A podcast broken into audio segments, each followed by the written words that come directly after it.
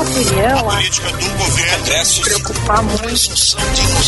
Agora, na Rádio Bandeirantes, Bastidores do Poder, com Guilherme Macalossi. Bandeirantes.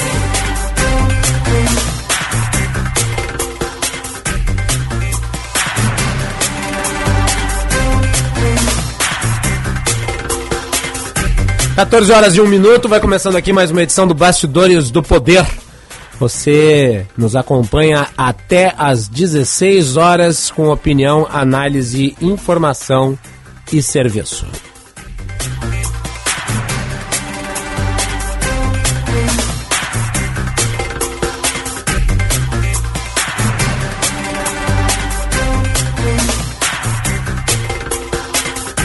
Eu sou Guilherme Macalossi, o Bastidores do Poder, aqui nas ondas da Rádio Bandeirantes, com o a rede Chevrolet do Grupo Sinosserra e da Grampal, Associação dos Municípios da Região Metropolitana de Porto Alegre. Juntos melhoramos a sua vida.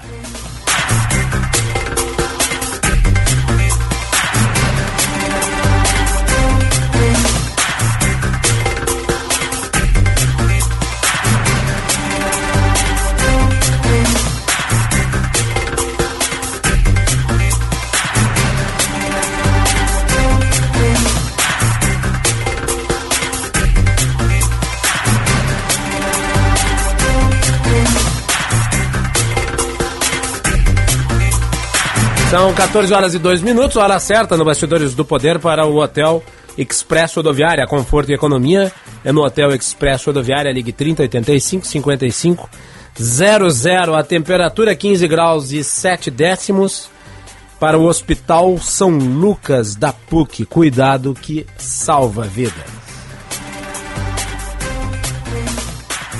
Em 45 anos de existência, a Durgues Sindical participa ativamente das lutas sociais, em especial da defesa da educação pública, dos direitos dos professores e demais trabalhadores da educação. A construção de uma política do sindicalismo do amanhã é indispensável para a reafirmação da grandeza e da soberania nacional num país que garanta a inclusão social. A formulação de soluções é papel da categoria docente e, por conseguinte, da Durgues. A Durg Sindical, há 45 anos, lutando pela educação e pela democracia no Brasil.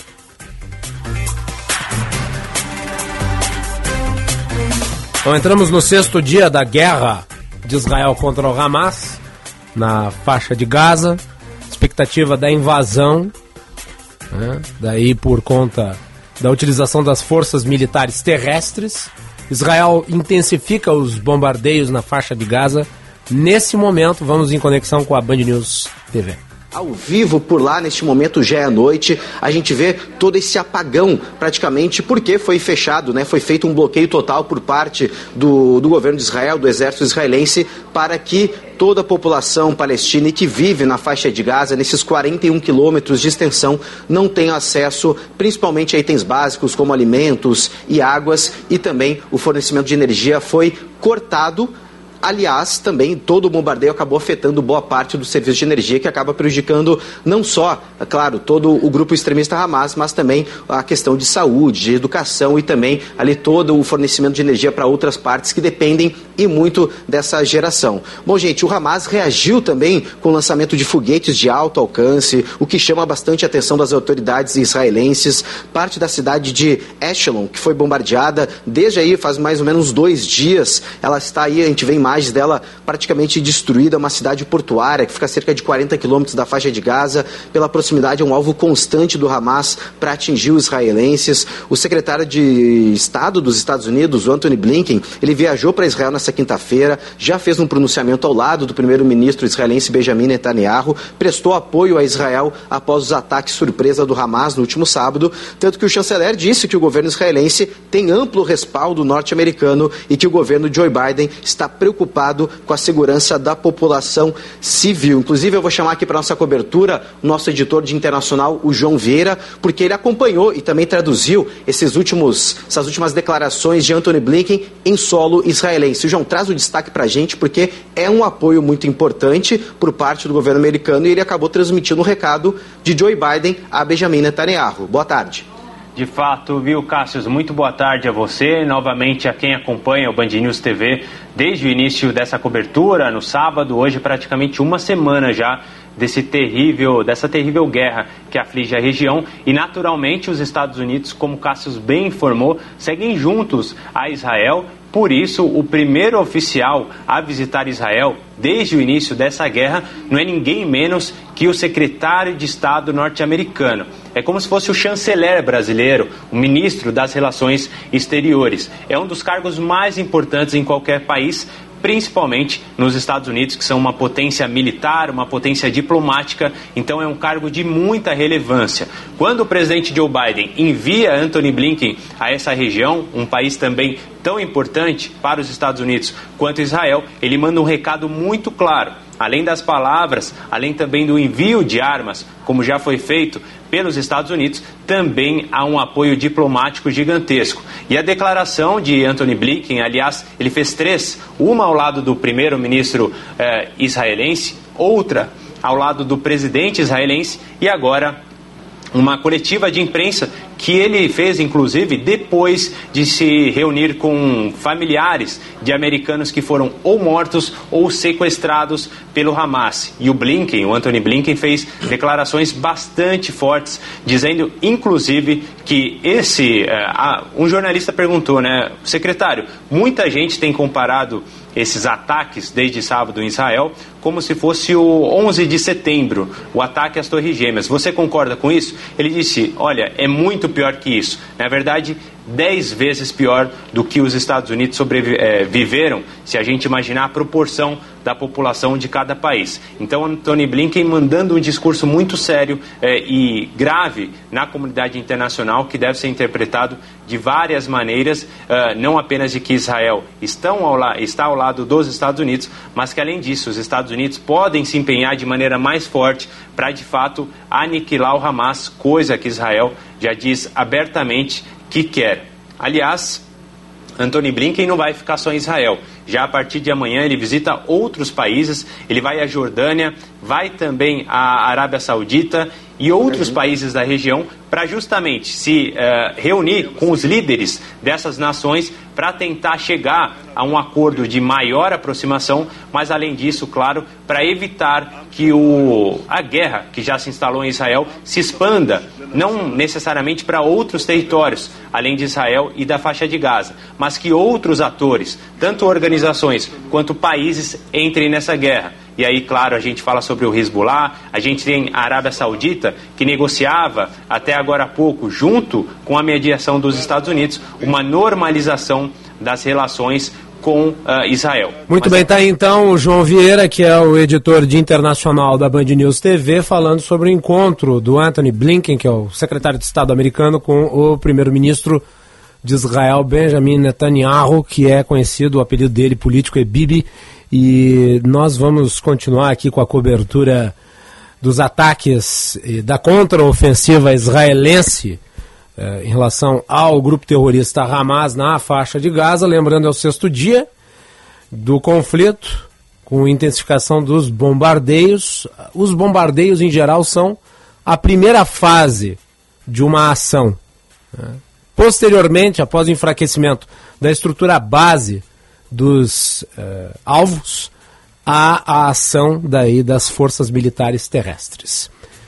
Pelo menos essa é a prática corrente. Lembrando que a faixa de Gaza, ela é uma área muito pequena, são cerca de 300 quilômetros quadrados, com uma população de mais de 2 milhões de habitantes.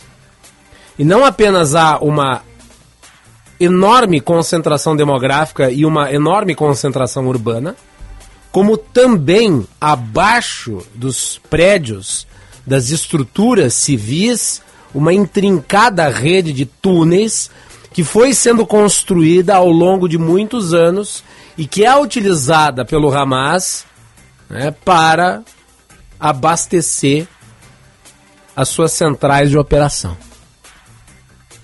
Então, uh, uma eventual ocupação que provavelmente ocorrerá, ela tenderá a ter um volume muito grande de óbitos, de mortes.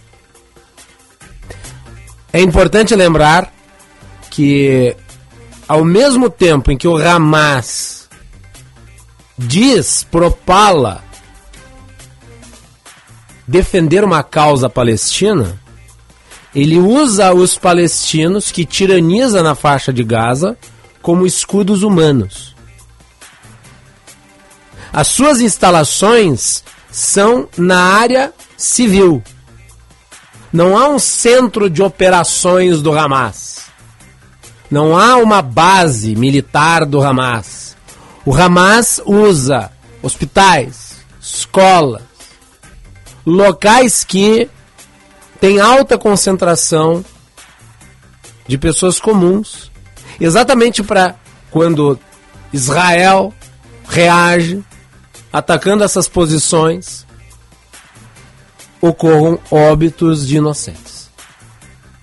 Aí o Hamas utiliza o óbito dos inocentes, das crianças, como instrumento da sua própria propaganda.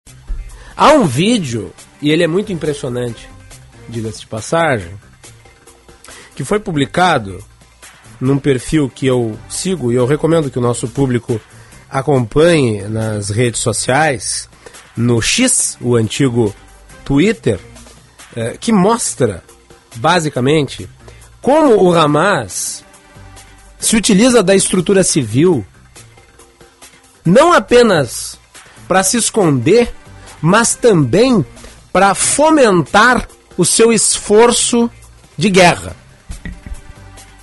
É, o perfil que foi o local é, que publicou este vídeo é o perfil Hoje no Mundo Militar.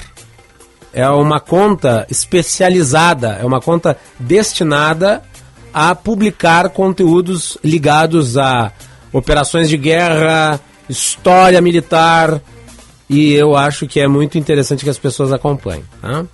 Então a publicação do Hoje no Mundo Militar, ela diz o seguinte, o grupo terrorista palestino Hamas divulgou um vídeo mostrando a fabricação de foguetes com base em tubos retirados da infraestrutura de esgoto e fornecimento de água na faixa de Gaza. Aquelas estruturas foram construídas com fundos entregues por entidades como a Organização das Nações Unidas.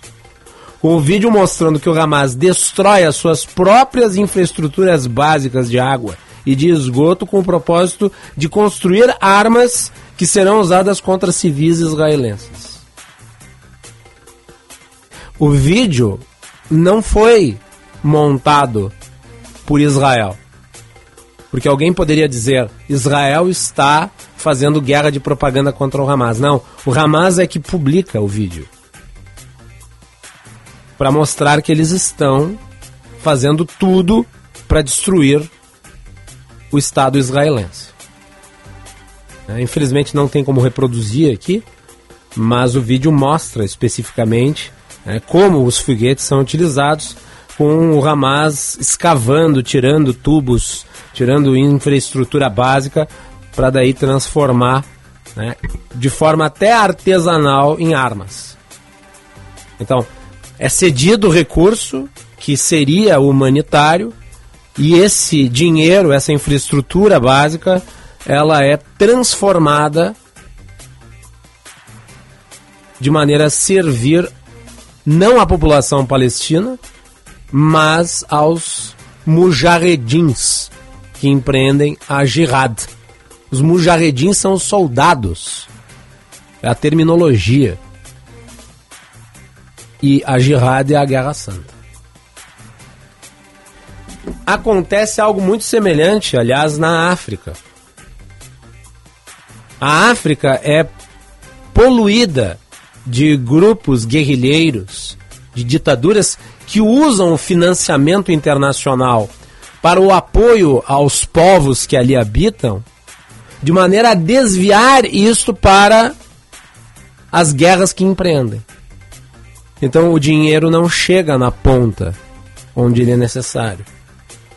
Aquilo acaba se transformando involuntariamente numa forma de financiamento da guerra civil, dos conflitos étnicos, de toda aquela situação complexa que existe dentro da África. E na faixa de Gaza a mesma coisa. Então é importante a gente lembrar sempre, porque volta e meia as pessoas costumam publicar perguntas, comentários em relação a Israel, e daí elas argumentam, é, mas veja o número de óbitos de crianças, de pessoas comuns nas regiões palestinas que estão sob ataque. Isso não acontece porque Israel tem o interesse de matar essas pessoas. Essas pessoas estão sendo usadas como escudo. E também como propaganda. E é por isso que Israel está estabelecendo um cerco tão fechado à faixa de Gaza. E nós vamos com o destaque porque nós temos uma declaração que diz respeito exatamente a isso. Né? Foi a declaração do Israel Katz, que é o ministro da Energia de Israel, falando sobre o corte de energia e de água à região de Gaza. E nós vamos com o destaque do Christian Petalas, que tem as informações do All Cris. Boa tarde. Boa tarde, Macalossi. E o ministro da Energia, Israel Katz, disse na madrugada desta quinta-feira que não vai fornecer eletricidade ou água a Gaza, até que as pessoas sequestradas durante o ataque do Hamas regressem às suas casas.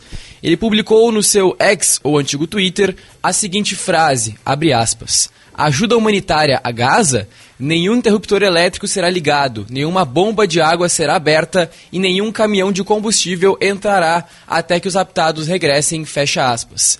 Ainda ele conclui que humanitarismo pelo humanitarismo e ninguém pode nos pregar moralidade. De acordo com Israel, o grupo palestino ainda mantém cerca de 150 prisioneiros, mas não há detalhes sobre a localização e o estado de saúde deles. Segundo autoridades dos dois lados, cerca de 2.600 pessoas morreram na guerra até o momento. O Ministério da Saúde da Palestina fala em 1.300 mortos em Gaza, enquanto Israel cita mais de 1.300 vítimas. Na última terça-feira, Israel afirmou ter encontrado 1.500 corpos de membros do Hamas, mas não deu detalhes. Os cadáveres, segundo o governo israelense, estavam no sul do país. A ONU afirma que os bombardeios israelenses danificaram 12.600 prédios e forçaram mais de 260 mil palestinos a deixarem suas casas. Brasileiros no país relatam que a situação é cada vez mais dramática, porque as fronteiras seguem fechadas e itens como água e comida estão acabando. O Cruz Vermelha diz em nota oficial a seguinte frase, Macalossi. Abre aspas. Sem eletricidade, os hospitais correm risco de se tornarem necrotérios. Fecha aspas. Só para o nosso público entender, Macalossi, como tu havia comentado mais cedo, é, 300 metros quadrados e mais ou menos 2 milhões de pessoas em Gaza, né? Porto Alegre hoje tem quase 500 mil quilômetros quadrados e 1 milhão e meio de pessoas. Então seria menor espaço geográfico para mais pessoas do que comparado à capital aqui dos gaúchos local com maior concentração demográfica do mundo. É, e também tem a declaração uh, do ministro da, da, Defesa de Israel, o Yová Galan, ele participou de uma sessão virtual com seus colegas da OTAN que estão reunidos em Bruxelas. A Aliança Militar Ocidental, que é liderada pelos Estados Unidos, deu apoio a Tel Aviv na guerra contra o Hamas. No encontro, Galan reafirmou que será uma guerra longa e difícil mas que as forças armadas de Israel irão destruir o Hamas. Ele mesmo republicou a frase, uma das mais explícitas, acerca do cerco à faixa de Gaza. E o pessoal da OTAN, que é a aliança militar ocidental, ela pediu a Israel proporcionalidade na resposta ao ataque do Hamas. Christian Pedalas. Macalossi, os países membros da OTAN disseram ao ministro da Defesa de Israel nesta quinta-feira que apoiam seu país após o ataque do Hamas, mas instaram suas forças e responderam proporcionalmente, declarou a aliança em um comunicado. Por videoconferência, o ministro israelense da Defesa, Yoav Galan, informou seus homólogos da aliança militar liderada pelos Estados Unidos sobre a situação em Israel e em Gaza. Em uma breve declaração, a OTAN afirmou que os aliados apoiam Israel em seu direito à defesa, mas pediram proporcionalidade na retaliação. Abre aspas, sobre o comunicado da OTAN. Os aliados expressaram sua solidariedade a Israel, deixando claro que tem o direito de se defender proporcionalmente contra estes atos injustificáveis de terrorismo, fecha aspas. Também fizeram um apelo ao grupo islamita palestino Hamas para que liberte imediatamente todos os reféns e que se ofereça a maior proteção possível aos civis. De acordo com a nota, o secretário-geral da organização, Jens Stoltenberg, disse, disse que a OTAN condenou os ataques terroristas nos termos mais enérgicos possíveis e reforçou que Israel não está sozinho. A declaração acrescenta que vários aliados da OTAN deixaram claro que estão dando apoio prático a Israel enquanto continuam respondendo à situação. O comunicado acrescenta que os aliados também deixaram claro que nenhuma nação ou organização deveria tentar se aproximar da situação ou agravá-la, Stoltenberg relatou que durante a intervenção de Galan, os ministros da OTAN viram um vídeo chocante, Macalossi. A minha única pergunta, e eu sempre abordo uh, este ponto de interrogação quando nós temos esse tipo de declaração, é a seguinte: o que vem a ser reação proporcional? A OTAN quer que Israel reaja proporcionalmente. O que é ser proporcional? É uma pergunta lícita, é uma pergunta absolutamente adequada. Porque a gente pode teorizar sobre o que viria a ser uma resposta proporcional. Sei lá, vamos, vamos levar ao extremo isso, ok? Resposta proporcional. Vai lá o grupo terrorista Hamas e degola 40 bebês israelenses. Então quer dizer que isso dá autorização a Israel degolar 40 crianças palestinas? Isso não faz sentido. Isso é estúpido. A reação de Israel tem que ser no sentido de debelar o Hamas. E daí que se cobre Israel para que utilize a sua força militar altamente tecnológica, o seu treinamento diferenciado, é a força armada mais bem treinada do mundo, e o seu serviço de inteligência, que é um dos mais bem informados, para diminuir ao máximo o número de baixas civis. Agora, essa conversa da reação proporcional, ela não tem nem pé e nem cabeça. O que se tem que fazer é destruir a infraestrutura do Hamas. Porque é o Hamas, e eu lembrei ontem aqui no programa, lendo o estatuto de fundação do grupo terrorista, que nega a existência do Estado de Israel e, mais do que isso, é contrário a qualquer tipo de conversação que leve à paz e à divisão daquele território em dois estados soberanos. Então, repito, o que é reação proporcional? Um dos líderes do Hamas, que não vive na faixa de Gaza, vive em Doha, que é no Catar, ele se manifestou através das redes sociais e pediu para que a comunidade islâmica global empreenda uma guerra contra Israel voluntariamente, sendo cada um mártir da causa. Ou seja, ele defendeu que judeus sejam assassinados no mundo inteiro por islâmicos. Repito pela terceira vez, o que é reação proporcional? Se há uma guerra de extermínio que está sendo empreendida aqui, não é a de Israel contra a Palestina. É a do Hamas contra Israel. Não só apenas com base nos princípios fundantes dessa organização terrorista, mas até mesmo do que é dito explicitamente. Há um vídeo, e ele é muito famoso, uh, o David Horowitz, que é judeu, e é um é um articulista político americano muito famoso, ele teve uma trajetória muito interessante. Ele foi integrante do grupo dos Panteras Negras, que era um grupo radical nos Estados Unidos, de esquerda. Ele fez uma conversão ao conservadorismo político e ele foi convidado para dar uma palestra numa universidade da Califórnia. Exatamente sobre o radicalismo islâmico e o conflito que ocorre ali na região de Israel. E uma moça que dizia defender a causa da Palestina livre lhe fez uma pergunta. Ele devolveu questionando ela: A senhora repudia o Hamas? Ela se recusou a responder. Horowitz, então, responde a ela: Se a senhora não consegue repudiar, por óbvio, apoia.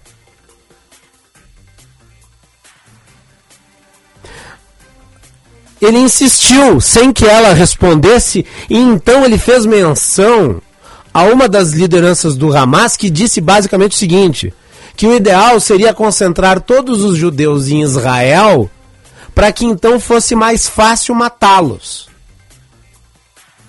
ao invés de persegui-los pelo mundo.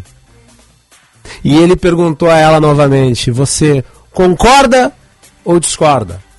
E daí ela disse: Concordo.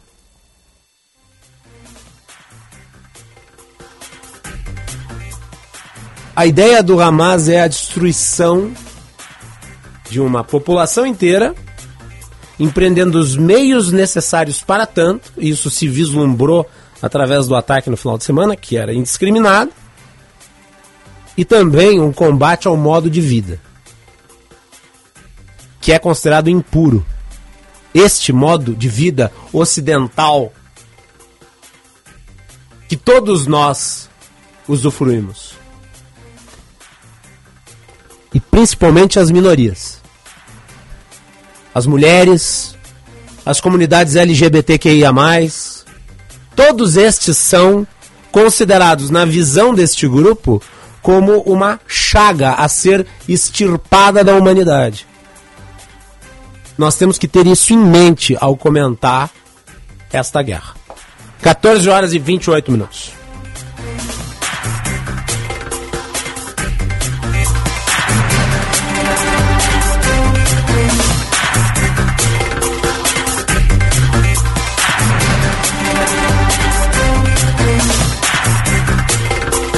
Muito bem. E hoje pela manhã nós conversamos com o embaixador de Israel no Brasil, Daniel Zonchini, que falou sobre os reféns.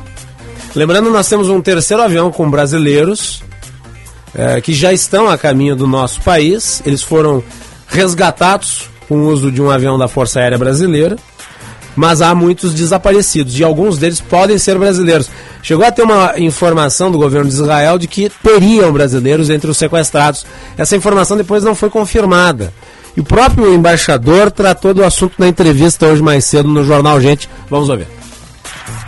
Temos eh, diferenças de opiniões. Nós pensamos que estuprar mulheres, matar crianças eh, e eh, decapitar pessoas é terrorismo. O governo brasileiro é, acha uma outra maneira, então é, uhum. até direitos deles de, de, pensar nisso, de definir isso, é, é, não, nós já encontramos, falamos sobre o assunto, isso é a opinião brasileira e a maneira de expressão. Sem dúvida é uma falha, falha de inteligência, falha de reação inicial, e levou muito tempo, demais tempo para, para reagir, para bloquear a fronteira eh, novamente, porque o Hamas eh, eh, entrou em mais de 20 lugares ao longo de, de fronteira entre a faixa de Gaza e Israel. E foi muito difícil saber onde está, quando as pessoas eh, passaram a avaliação e a maneira que sabemos mais de mil terroristas infiltraram para Israel. E isso foi, nós fomos surpreendidos, sem dúvida, uma falha que temos que pesquisar, temos que analisar, temos que verificar que não vai eh, repetir. De maneira que eu sei, não, sei, não, não sabemos onde estão os reféns e exatamente quantas pessoas, em cima de 100 pessoas, israelenses e outros estão lá presos, sequestrados, mas de maneira que eu sei, não sabemos exatamente onde, onde estão. abaixo de Gaza, na faixa de Gaza, tem uma rede de tonéis que a Hamas construiu por anos para usar isso como base de ataque contra Israel. Algumas tonéis eh, para enfrentar Israel e outras tonéis para eh, esconder-a contra os eh, ataques israelenses. Então, eh, não sabemos exatamente o que acontece, acontece lá abaixo. Eh, de, de, maneira, de momento, não, não sabemos exatamente quantas pessoas estão lá, quem está lá, quem está vivo, quem não está vivo. Eh, ainda tem um pouco de, um pouco de eh, eh, tem falta de informação. Uhum. quem, quantas e quando e onde. Então, não sei o que o governo brasileiro sabe, nós, de maneira que eu sei, não, não temos informação certa sobre o assunto. Acho que o governo brasileiro também não, não, não, não sabe. Mas,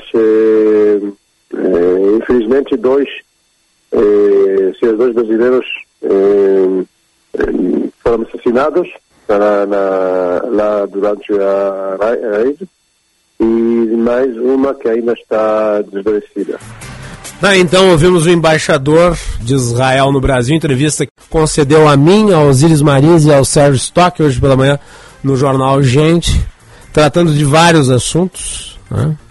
E vamos agora analisar as condições com um querido amigo jornalista que sabe tudo sobre né, a dinâmica desses conflitos, uh, a história recente e também o antissemitismo que vai se evidenciando em muitas manifestações. Victor Grimal, é um prazer recebê-lo aqui no Bastidores do Poder.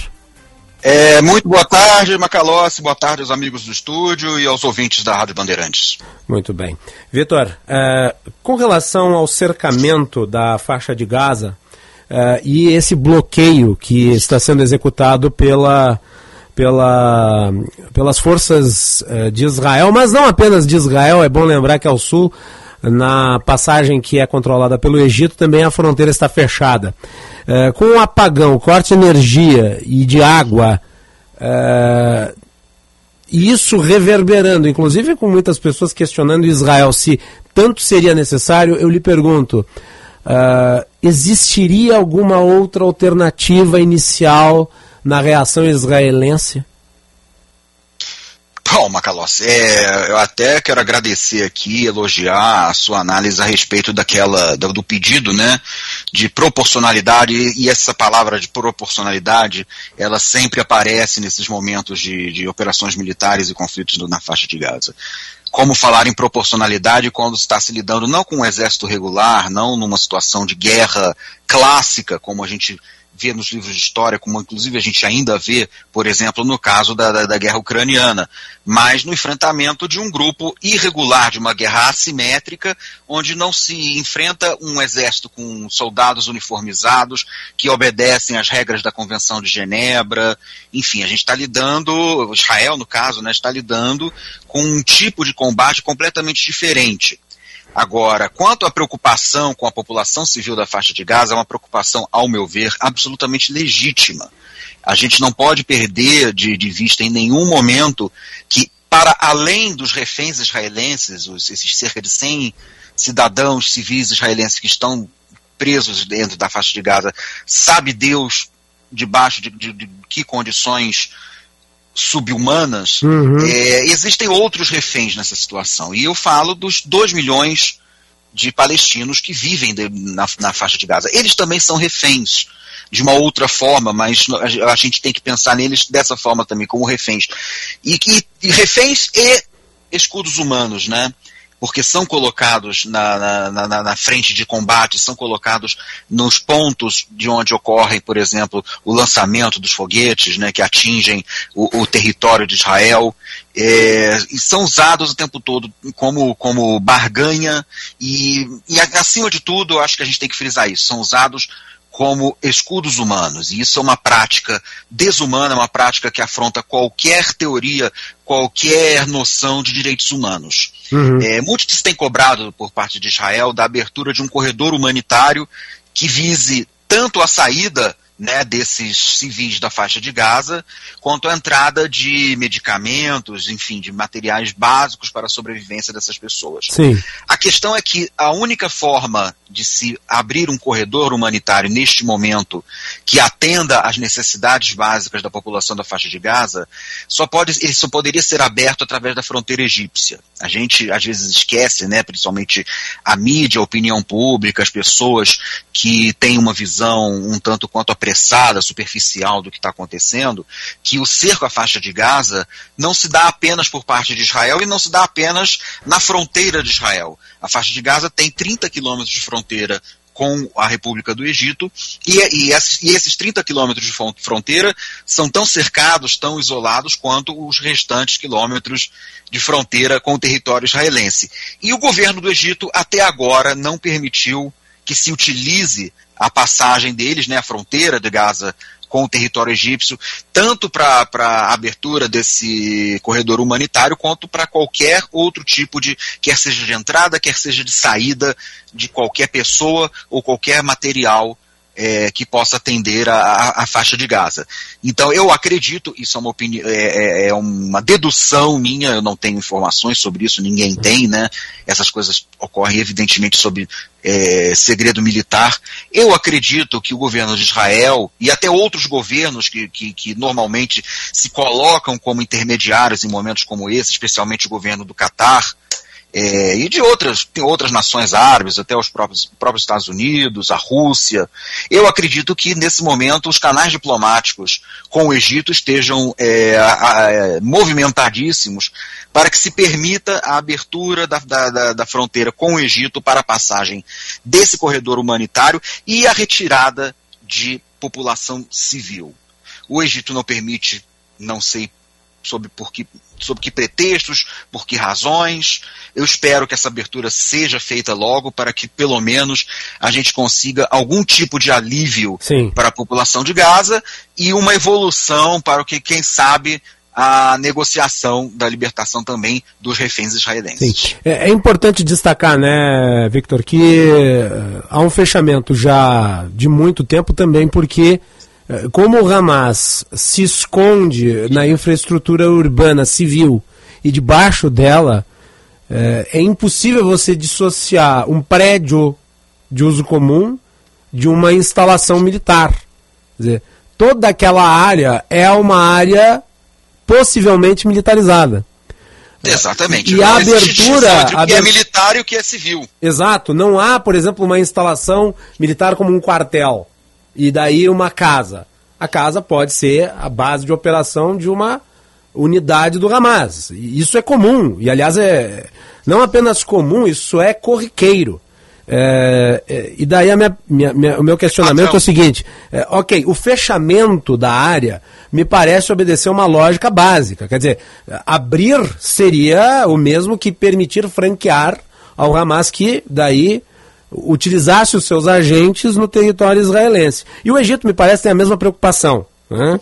Uh, agora, também é impressionante ver as imagens da escuridão uh, que hoje se dá em Gaza por conta do corte da energia elétrica e da água. E certamente as pessoas que estão ali, elas sofrem as consequências disso. Do ponto de vista publicitário, uh, que também tem que ser observado numa guerra, Israel não fornece um elemento poderoso ao Hamas uh, fazendo isso?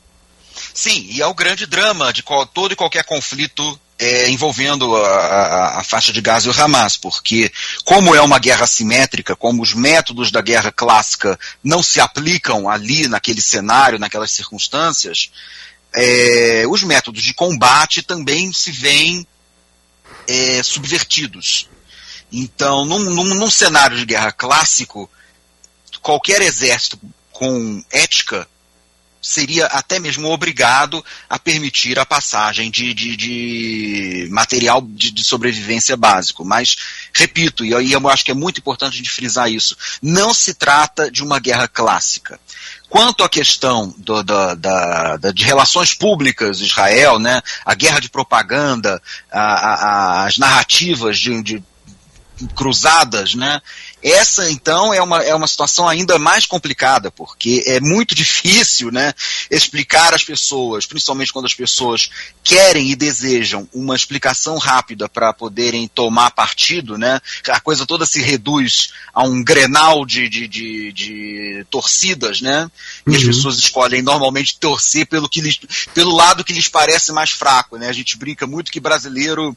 Por que, que não tem torada no Brasil, apesar de nós sermos um país é, de colonização ibérica, né? A tourada nunca colou no Brasil porque o brasileiro torce pelo touro. Eu também torço pelo touro sempre que eu vejo uma tourada. Claro, né? eu também. Mas, mas, dessa vez não é, é, O conflito entre Israel e, e, e, o Hamas não é uma tourada, não é um grenal, não é uma, uma coisa de, de, de, sim e não, de, de preto e branco. Né? Existem nuances, existe to, toda uma história de décadas, até de séculos por trás disso tudo, que se a pessoa não conhece esses detalhes, ela tende a cair nessa tentação né, da, da, da, da facilidade de simplesmente escolher um lado e, e, optar pelo lado que vende a imagem de fraqueza, vende a imagem de Davi contra Golias. Isso daí, a, a, a, o Hamas é muito competente em explorar isso daí, até porque ele conta, né, como a gente tem visto, revisto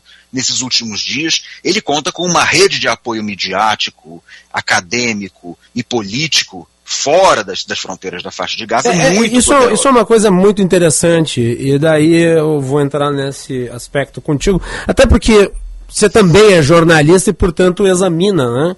a ideia da linguagem e da difusão de narrativas através, muitas vezes, uh, da propaganda que incide subjetivamente no noticiário. Uh, Israel é a única democracia do Oriente Médio, ainda que com problemas. O governo do Benjamin Netanyahu, me parece, ele uh, tem um tensionamento institucional muito grave e há que, muito tempo, né, que gera dúvidas sobre a saúde institucional do país, mas é uma democracia. Né? Tem um, um, parlamento, inclusive com representação dos árabes que vivem em Israel, o que não acontece nas outras nações árabes em relação aos judeus, mas uh, essa democracia onde existem direitos individuais, onde é assegurado o direito para as minorias, ela tem contra si no Ocidente livre uma propaganda contrária extraordinária, ao passo que o Hamas, que representa exatamente a antítese de tudo isso, todos esses valores de liberdade, conta com uma simpatia muito grande. A que, que se deve isso? É curioso, né? E justamente a propaganda do Hamas ela adere com, com, com extrema facilidade exatamente na, naquele campo ideológico onde é, supostamente a luta pelos direitos individuais, pelas liberdades, é, pela, pelas minorias, né? mais se faz presente o que me faz questionar muito a, a, a, sinceridade e a veracidade da defesa por parte desses mesmos grupos ideológicos Sim. quando eles aderem com tanta facilidade e tanto entusiasmo a um projeto de poder que é ditatorial, homofóbico, machista, é, ultra-religioso e, e, e, acima de tudo, acima de tudo, desumano. Sim. E é isso que é preciso ser falado. Israel, é, é, é, a gente vê o tempo todo na guerra de narrativas, quando há a, a, a, divulgação, por exemplo, do número de civis mortos no ataque terrorista, a, a briga que está havendo agora, se houve ou não houve criancinhas degoladas nos seus berços, o tempo todo a gente é confrontado com aquela velha pergunta: mas e as crianças palestinas? E é claro para qualquer pessoa que conserve dentro de si, do, do, do, seu espírito, um pingo de humanidade, é evidente que as crianças palestinas são tão vítimas quanto as crianças judias, ou Sim. crianças cristãs, ou quaisquer crianças do mundo em qualquer época da história. Um, o que diferencia o Hamas de Israel é que quando Israel por um efeito colateral involuntário e terrível para as pessoas que, que, que lidam com isso, acaba por, sem querer, matar crianças e pessoas de todas as idades nesses ataques de resposta ao terrorismo do Hamas, ele, ele, ele, é, essas mortes são involuntárias, elas ocorrem como uma, uma terrível consequência de uma guerra que Israel não provocou. É totalmente diferente da pessoa, do terrorista, do desumano, do monstro, que penetra pessoalmente na casa de suas vítimas e, olhando nos olhos dela, tocando na sua pele, apanha de uma faca, de, um, de uma arma, de qualquer coisa, e a assassina aos risos em cima de sua cama, na frente de sua família, e ainda registra isso no seu celular e divulga nas redes sociais. Nós estamos conversando com o jornalista Victor Grimon e eu gostaria de fazer uma outra pergunta, Victor, porque a faixa de Gaza ela se transformou num caldeirão de radicalismo. Isso é inequívoco. A situação da Cisjordânia é muito diferente, ainda que exista certamente um tensionamento, muito também por conta né, é, do crescimento ali dos assentamentos judaicos. É, e do próprio enfraquecimento da autoridade palestina, que é exercida pelo Fatah, que é um, um conjunto de, de líderes que são ou absolutamente inoperantes, corruptos eh, ou incapazes de realmente buscar uma solução e fracos do ponto de vista militar para fazer frente aos radicais do Hamas. Uh, mas a, a, pergunta é a seguinte: em 2005, a história política de Israel recente ela é marcada uh, pelo rompimento do Ariel Sharon com os conservadores do Likud. A época ele. E o senhor me corrija se estiver errado.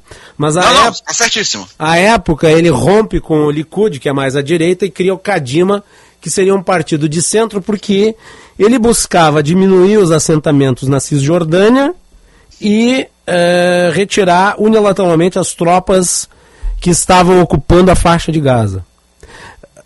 Israel saiu da faixa de Gaza e no dia seguinte, praticamente, o Hamas foi eleito expulsou os membros do Fatah e a coisa virou o que virou. Eu lhe pergunto, foi um erro histórico Israel se retirar da faixa de Gaza? É muito complicado dar uma resposta simples para essa questão. O tempo provou que foi um erro histórico. É, agora, quais eram as perspectivas em vista no, no, ano de 2005? Eu estava em Israel em 2006, eu acompanhei muito de perto é, essa situação inclusive toda, toda a divisão que isso gerou na sociedade israelense, porque Ariel Sharon até então era tido e havido, principalmente pela eh, opinião pública internacional, como aquilo que havia de mais radical, de mais intolerante na política israelense até então. Sim. E no fim das contas, eh, Israel, é, Ariel Sharon realmente era um homem de, de, posições políticas e de práticas muito fortes, um homem que foi forjado desde as suas origens, nascido num kibbutz na então Palestina britânica, um soldado que teve uma, um, um, papel fundamental na defesa de Israel, principalmente uhum. na Guerra do Yom Kippur. Aliás, temos ainda aí em cartaz um, um, um filme, Golda, uma, uma, atuação magistral da Ellen Mirren, Isso. eu recomendo assistir, que trata de um, de um momento histórico de Israel, que ocorreu há exatos 50 anos, muito parecido com o que está ocorrendo hoje. É, na verdade, parece até que a gente está vendo aí um Golda 2, uma continuação, um spin-off desse filme, trazido para a contemporaneidade. E mostra é, o papel do Ariel Sharon, como o Ariel Sharon foi importante como general na virada de mesa de Israel para obter a vitória sobre o Egito em 1973. Então Sharon era era a, a, a encarnação da, radica, da radicalização política em Israel, todos mais à esquerda é, tinham certeza que Sharon impossibilitaria qualquer ganho, qualquer chance é, por parte dos palestinos no estabelecimento de seu Estado. E Sharon dá essa guinada absolutamente surpreendente. É, não é que ele saia do Likud, ele praticamente é expulso do Likud, ele que era uma das estrelas e naquele momento como primeiro-ministro era, acima de tudo, a grande estrela do partido, ele acaba sendo expulso do partido e por isso ele funda o, o, o, o Kadima para poder implementar essa solução unilateral de retirada dos assentamentos israelenses da faixa de Gaza. O que pretendia Sharon naquele momento era justamente criar na faixa de Gaza é, um, um arremedo de possibilidade para o estabelecimento de um Estado palestino, já que a Fatah, então, ainda liga, é, é, sob a liderança de Yasser Arafat, o antecessor do, do, do, do atual líder, o Mahmoud Abbas, é, já tinha provado de todas as formas que não estava disposta a negociar a solução de dois Estados foi um grande erro da parte de Sharon e é uma pena uhum. que ele não tenha sobrevivido para ver as consequências desse erro e talvez até, quem sabe, como político, oferecer uma solução para ele. Porque na prática o que ocorreu foi que, ao invés de se criar um Estado palestino alternativo à corrupção do, do, do da Fatah, se criou um santuário terrorista debaixo do tacão do Hamas que perdura até hoje. Uh, Vitor, uh, eu tenho perguntas aqui dos nossos ouvintes e eu vou fazê-las duas. A Fernanda Marcos, ela quer saber qual que é a sua visão em relação a como estarão as coisas daqui a uma semana. Acho que um pouco de futurologia aí. É, é muito complicado. É necessário. A gente não sabe nem como é que vai estar a coisa hoje de noite. As únicas previsões, se é que eu posso aqui bancar o, o, o, o guru a única previsão que me parece é, possível de ser feita nesse momento é que essa, essa guerra, não, não dá mais para falar em operação militar, agora é guerra, inclusive isso já foi é, expressado claramente por parte do governo de Israel.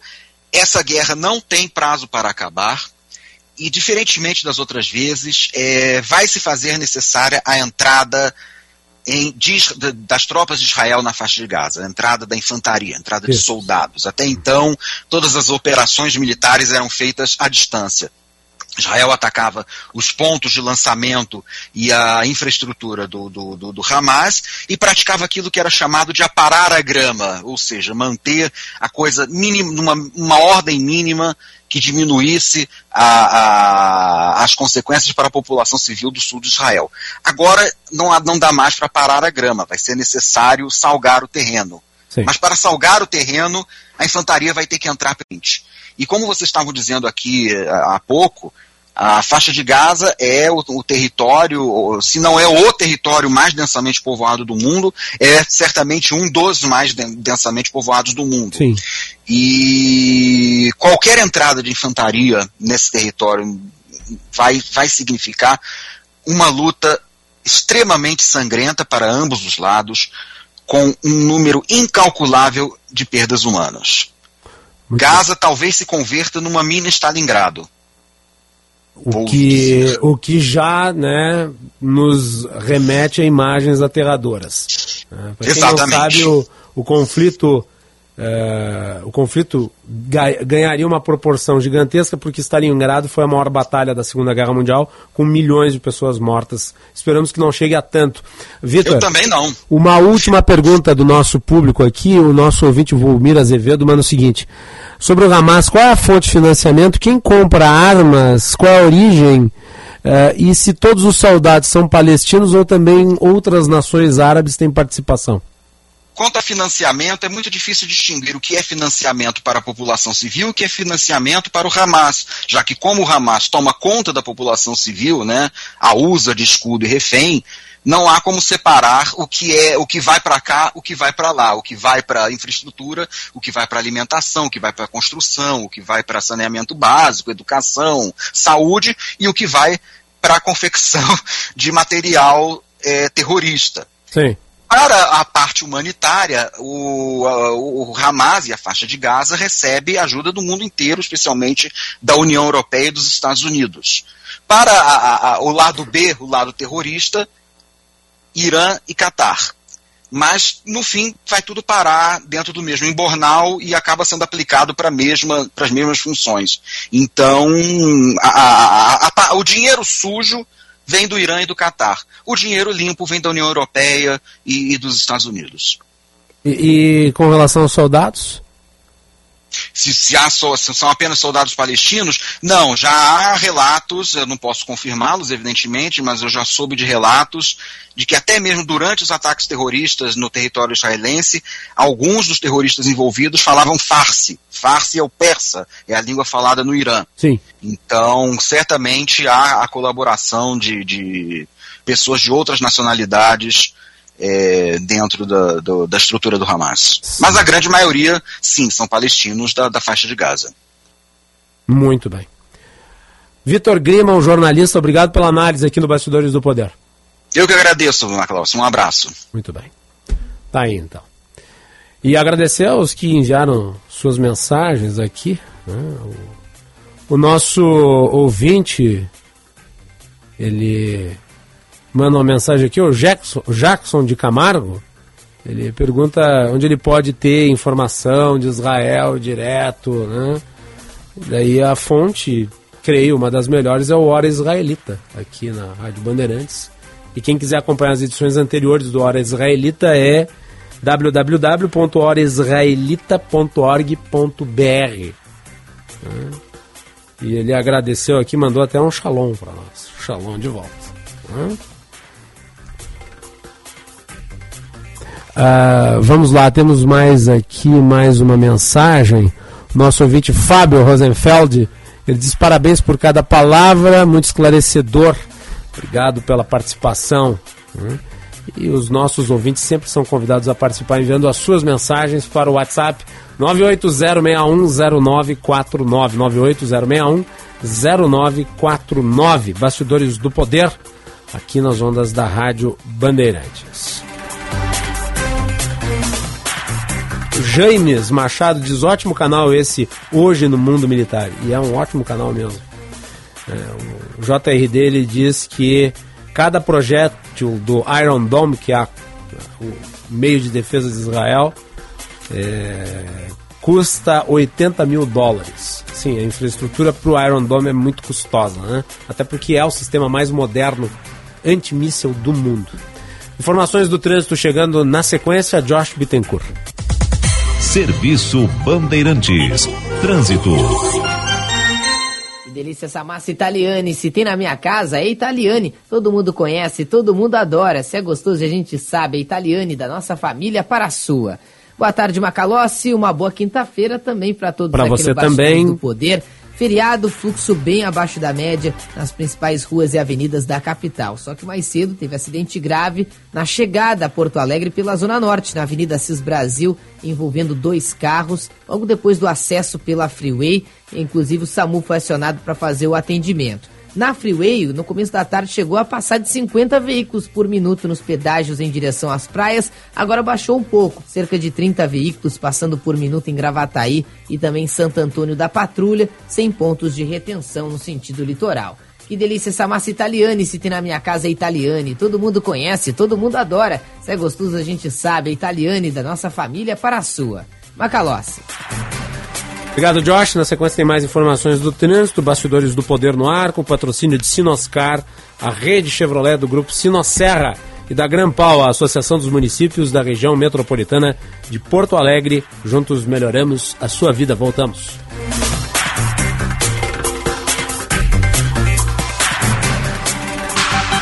Informação e entretenimento. Prestação de serviço sempre presente. Rádio Bandeirantes. Esta é a Rádio Bandeirantes de Porto Alegre, ZYD 568, 94,9 MHz. Rádio e TV Porto Visão Limitada, uma emissora do grupo Bandeirantes de Rádio. Rádio Bandeirantes. Fechada com você, fechada com a verdade. Na era em que a conectividade é o alicerce dos negócios, a Blue 3 se destaca como a parceira ideal para impulsionar sua empresa. Nossa internet corporativa de alta performance, alimentada por fibra ótica, oferece uma estabilidade incomparável, com os planos mais competitivos no mercado gaúcho. Estamos prontos para otimizar sua operação. Verifique a disponibilidade na sua região em blue3.com.br e abrace a evolução da conectividade empresarial.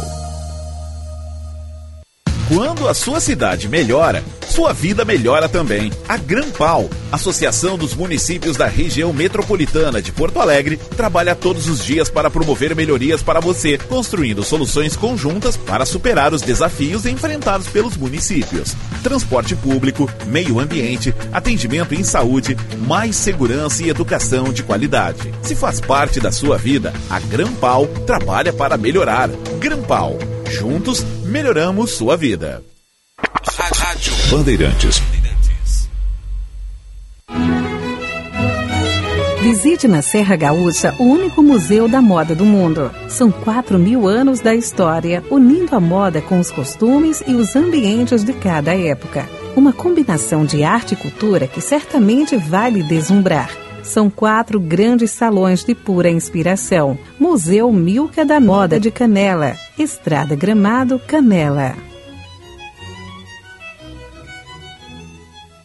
Tá chegando a hora da abertura da campanha de multivacinação de Porto Alegre.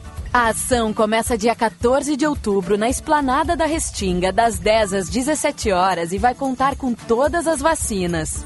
Leve os seus filhos, vai ter Zé Gotinha e brinquedos infláveis. Além disso, oito postos de saúde também estarão vacinando. Acesse prefeitura.poa.br e saiba mais. Prefeitura de Porto Alegre, mais cidade, mais vida. Vem, não pode faltar ninguém. Atualmente, todo o Rio Grande do Sul já tem a coleta biométrica disponível. O atendimento pode ser feito no cartório eleitoral, central ou posto de atendimento, ou na plataforma virtual do TRE, o JE Digital. Agende dia e horário para atendimento presencial no JE Digital ou pelo telefone 148. Para fazer a coleta, basta levar o documento de identidade e comprovante de residência. Aproveite e faça a biometria. Não pode faltar ninguém. O Sindicato do Ensino Privado do Rio Grande do Sul está comemorando 75 anos de uma história dedicada à educação particular. Ao longo dos anos, o Cinep RS vem contribuindo para o crescimento da educação no nosso estado e apoiando as instituições de ensino na sua nobre missão de formar gerações. Conheça o nosso trabalho. Acesse cinep-rs.org.br. Bandeirantes, a rádio da prestação de serviço. Na Sinoscar você tem o melhor negócio. O melhor negócio para garantir um Chevrolet zero quilômetro. Linha Onix com taxa zero em 24 vezes. E novo Cruze com parcelas de R$ 989,90 e bônus de até 6 mil no seu usado. Não perca oportunidade incrível na Sinoscar, a rede Chevrolet do Grupo Sinosserra. No trânsito, escolha a vida.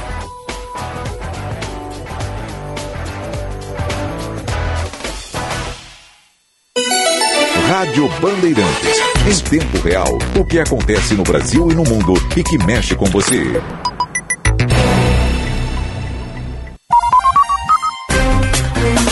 Você ouve na Rádio Bandeirantes Bastidores do Poder.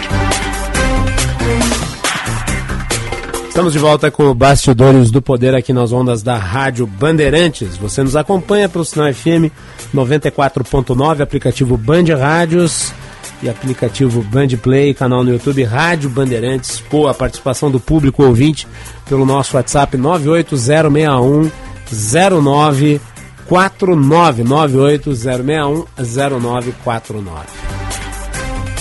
Muito bem, vamos com as informações do tempo. Serviço Bandeirantes. Previsão do tempo. Maria Fernanda Lux Singer já tinha dito ontem aqui que o Dia das Crianças seria um dia para ficar em casa por conta do tempo. Agora não, não parece estar chovendo, né? até fez aquela típica iluminação né, alta que indica nebulosidade sem chuva, mas há instabilidade.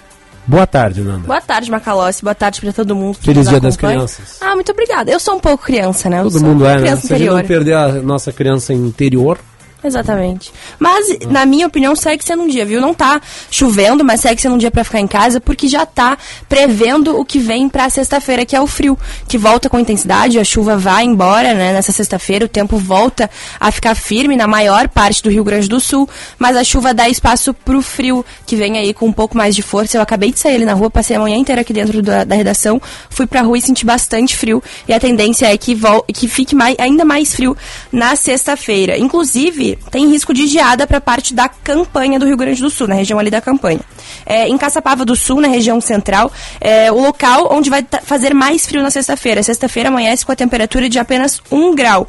A máxima chega aos 15 durante a tarde, então bastante frio lá em Caçapava do Sul. Em Passo Fundo, na região norte do estado, sol entre nuvens, mínima de 7, máxima de 18 graus.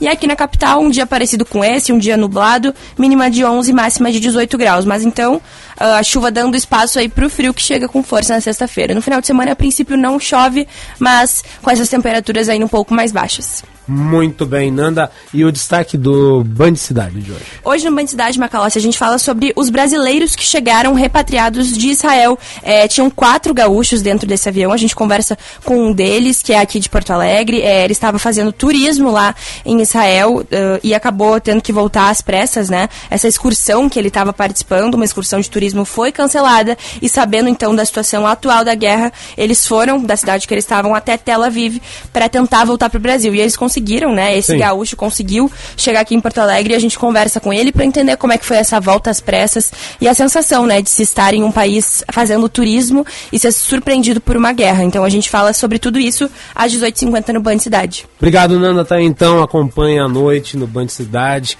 Aliás, meu comentário de ontem no Band Cidade foi sobre a volta dos brasileiros e dos gaúchos aqui no estado. Obrigado, Nanda. Obrigada, Macalossi. Muito bem. O Rio Grande do Sul está sofrendo com uma tragédia sem precedentes. Procure o posto de doações mais próximo da sua casa e doe um recomeço para as famílias do Vale do Taquari. Uma mensagem da Grampal, a Associação dos Municípios da região metropolitana de Porto Alegre. Juntos melhoramos a sua vida. E liquida seminovos é na Sinoscar, com taxa a partir de 0,99% e PVA transferência grátis e parcelamento estendido. Sinoscar, a rede Chevrolet do grupo Sinosserra. No trânsito, escolha a vida.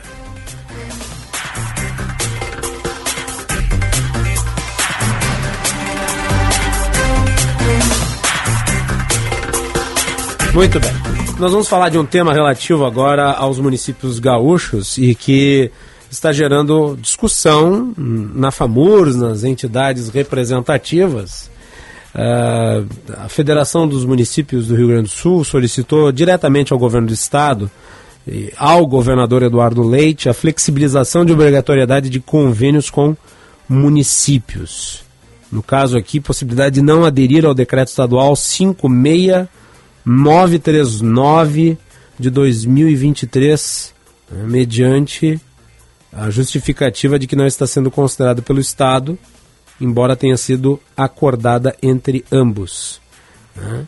Isso pode impactar diretamente a população e vamos saber como, com o presidente da FAMURS, prefeito Luciano Ors, que já está conectado aqui ao Bastidores do Poder. Prefeito, bem-vindo, boa tarde. Boa tarde, Macalossi. Um prazer falar contigo e todos os amigos da Band. Como é que está o diálogo com o governador sobre isso, prefeito? Nós tivemos algumas reuniões, né, com a, principalmente com a Casa Civil e também com a Secretaria de Assuntos é, Municipais. Então, ele tem sido um diálogo que ele teve alguns contatos, algumas reuniões, mas efetivamente na prática nós não conseguimos avançar.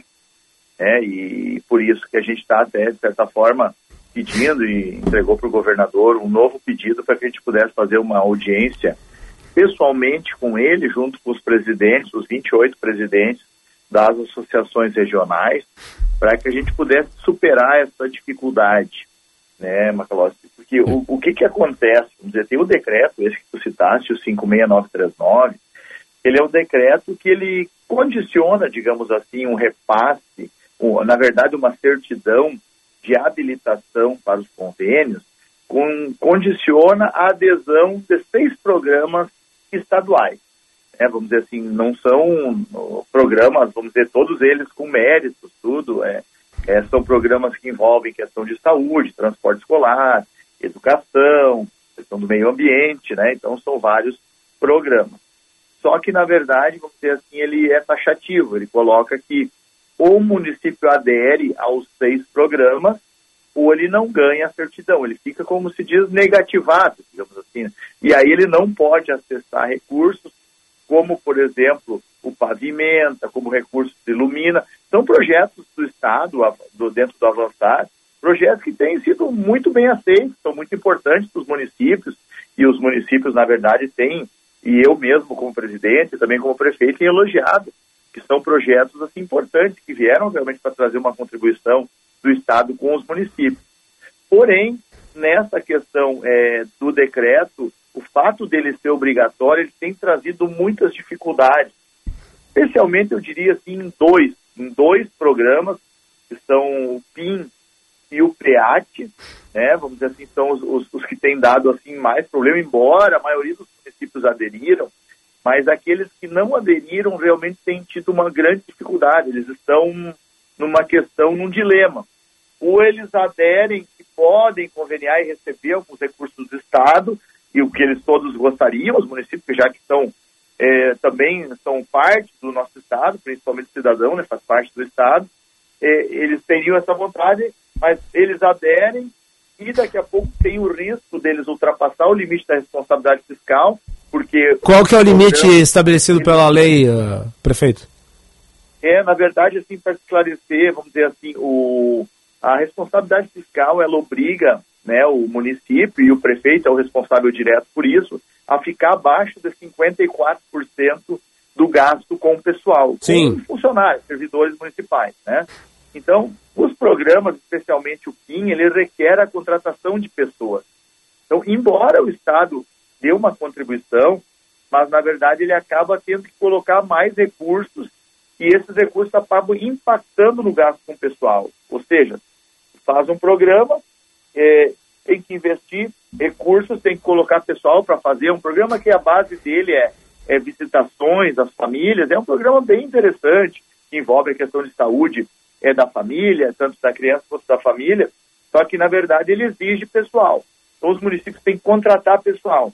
Aí é uma, uma, uma dificuldade, porque muitos municípios, municípios contrataram pessoal, inclusive concursado, porque esse programa é um programa que ele já vem é bom que se diga, ele já vem desde 2013, ele não é um programa de agora. Uhum. Só que agora se fez esse condicionamento.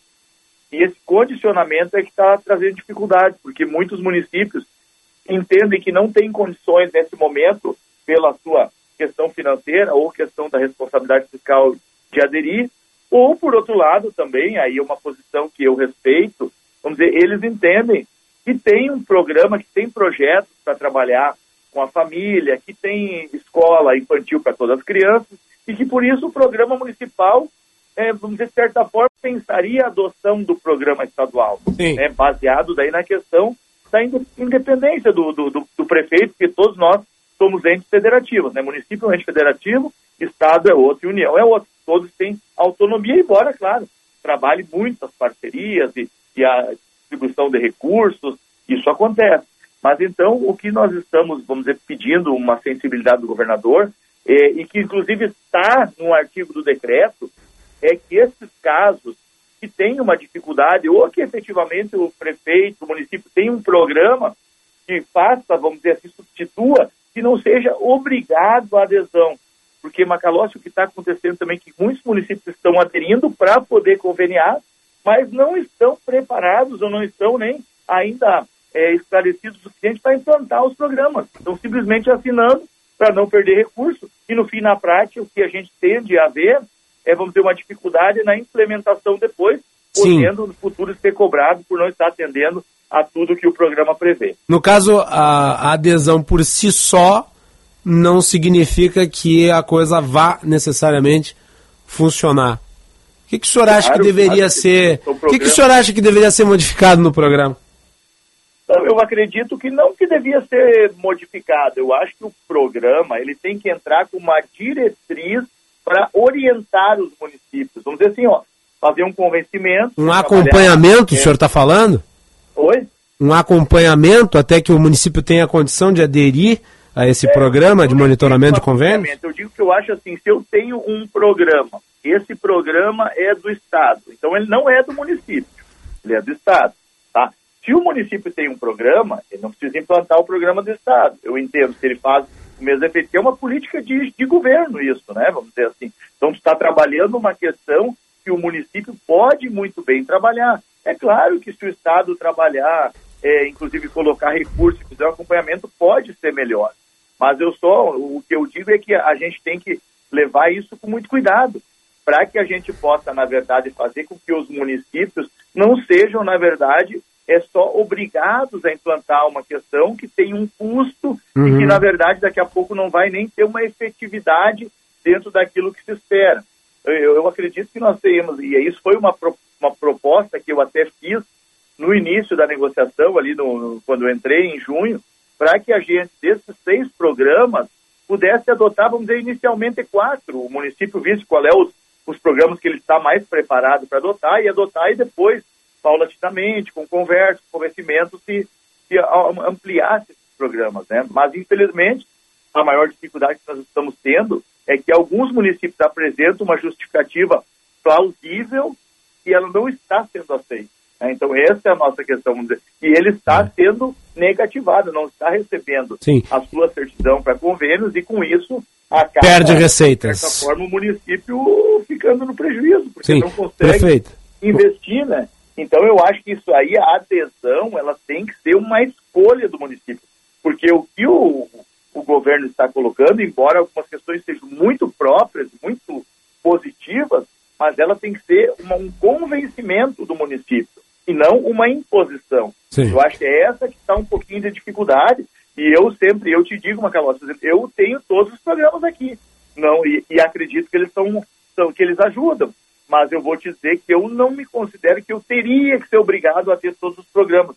E cada município, tem municípios muito pequenos, tem municípios que têm uma dificuldade maior orçamentária e também na questão de responsabilidade fiscal, e que hoje talvez não seria viável, mas não quer dizer que eles não gostem do programa, que o programa não seja bom. Então é nesse ponto que a gente está, vamos dizer assim, pedindo uma sensibilidade do governo do Estado para que aqueles municípios que nesse momento não tenham ainda uma condição ou que efetivamente tenham um outro programa que possa, da mesma forma, atender as nossas crianças a critério dos prefeitos, dos municípios, eles não sejam obrigados. Então é, é nesse ponto que a gente está tendo um, uma certa dificuldade, mas eu ainda acredito que nós podemos evoluir e chegar num, num, num denominador comum Sim. aí para que os municípios também não fiquem sem receber recursos, principalmente porque o momento é muito difícil, né? o momento é um, é um momento de redução de receitas e nós não podemos, vamos dizer assim, é perder mais uma receita, até porque valorizamos muito que o governo do estado tem feito aportes, tem feito importantes parcerias com os municípios e a gente sempre elogia o trabalho do governador, prefeito. o trabalho do governo do estado, só nesse ponto ali que a gente está com, com, com alguns problemas. E isso eu estou te falando que seria mais do fim. Se a gente pegar um outro projeto, que é o PEAT, que é o, pro, o Programa do Transporte Escolar, ele tem municípios que estão recebendo 800 mil reais e estão gastando 2 milhões por ano. E o município não quer assinar. Por quê? Porque ele não tem aquele recurso para pagar. E aí, se ele não botar aquele um milhão e pouco em cima, ele não consegue conveniar para ganhar, de repente, Perfeito. um milhão, dois milhões para trabalhar com, seu, com uma pavimentação da cidade. Então ele está tendo que escolher, bah, se eu não assinar, eu não ganho esse dinheiro. Se eu assinar, eu ganho, mas daqui a pouco eu, eu perco do outro lado. E eu acho que isso não deve ser uma, uma questão assim nesse sentido. Nós temos que realmente é, é sentar e a FAMUR está pronta para isso e conversar, mas realmente conversar para achar uma solução. Não adianta eu sentar é me dizer uma coisa, daqui a pouco sair da mesa e continua a mesma coisa. Na prática, não evoluiu. Então, isso que a gente está tá buscando, né? Só assim para deixar um pouquinho mais claro. Muito bem. Prefeito Luciano Arço, obrigado pela participação aqui no Bastidores do Poder. Obrigado, Macalós. Eu queria também, só, se me permite bem rapidinho, é, convocar, e aproveitando a, a sua audiência, os prefeitos, secretários, vice-prefeitos, para que na próxima quinta e sexta-feira, 19 e 20 da semana que vem, participe da Caravana Federativa. É um evento que a FAMURS está propondo está trazendo, vamos dizer assim, daí Uhum. o governo federal, todos os ministérios, vai ser na Fier, que vai atender a todos os municípios. Então, aquela questão que está trancada lá de, de verba para construir uma ponte, é uma escola que não está com a obra parada, é uma emenda que tem que, eh, vamos dizer, ativar, que está parada. Tudo isso os ministérios vão estar na Fier atendendo aos prefeitos, secretários. Eu queria aproveitar o teu espaço e agradeço já muito por isso, para dizer que eles podem escrever através do site da FAMURS e participar desse momento que é importante, porque é uma forma também, nós também estamos esperando que o governo federal também nos ajude com as questões de saúde, de infraestrutura, que também as arrecadações federais e estaduais diminuíram muito e a gente está buscando, então, através de diálogo, conseguir um aporte para fazer com que consigam fechar o ano, digamos assim, no azul, né? O que não está fácil. Mas Muito obrigado, Macalossi. Obrigado. Pelo espaço, aí te agradeço muito a oportunidade. Obrigado. Nós conversamos, inclusive, com o secretário Ceciliano do governo federal, que Ah, deve estar aí na próxima semana. Né? É, e voltará a falar, inclusive, na, na, na, na, véspera do evento aqui no Bastidores do Poder. Obrigado, prefeito, Ah, pela participação. importante. Agradeço também. Um abraço, hein? Tchau, tchau. Conversamos com o presidente da FAMURS, Luciano Arce, aí, sobre essas questões aí, eh, que vão ter que se sentar, né, chegar a bom termo, de maneira a compatibilizar a adesão dos municípios a esses programas. Voltamos.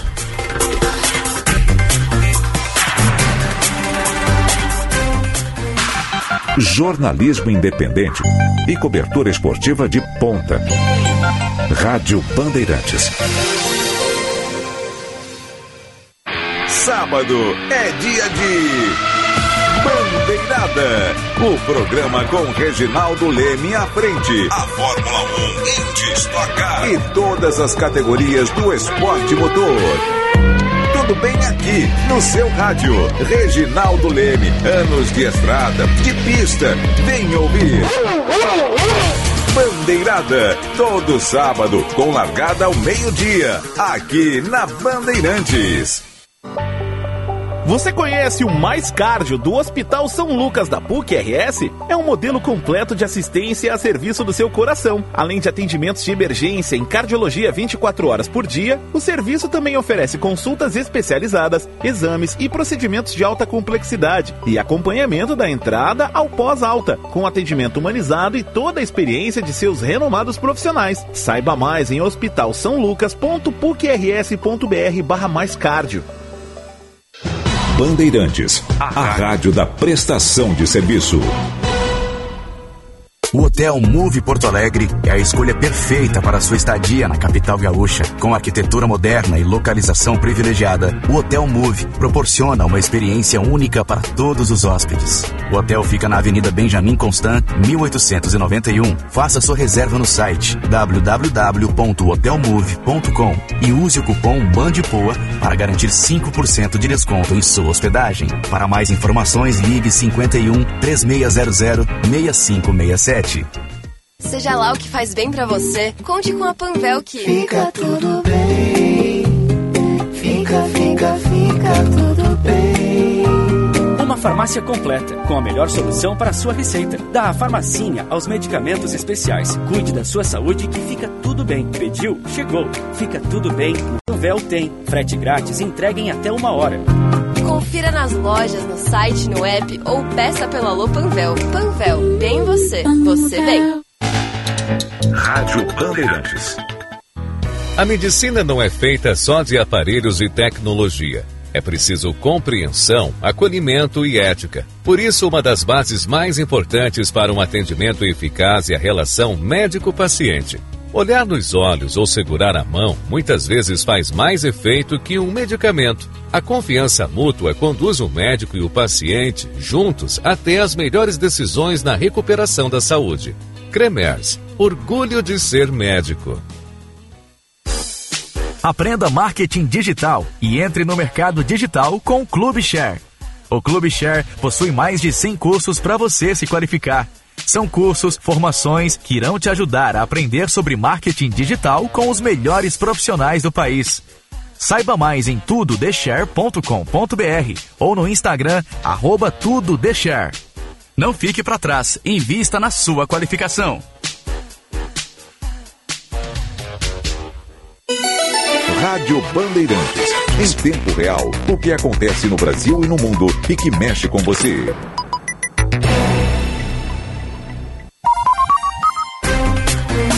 Você ouve na Rádio Bandeirantes Bastidores do Poder.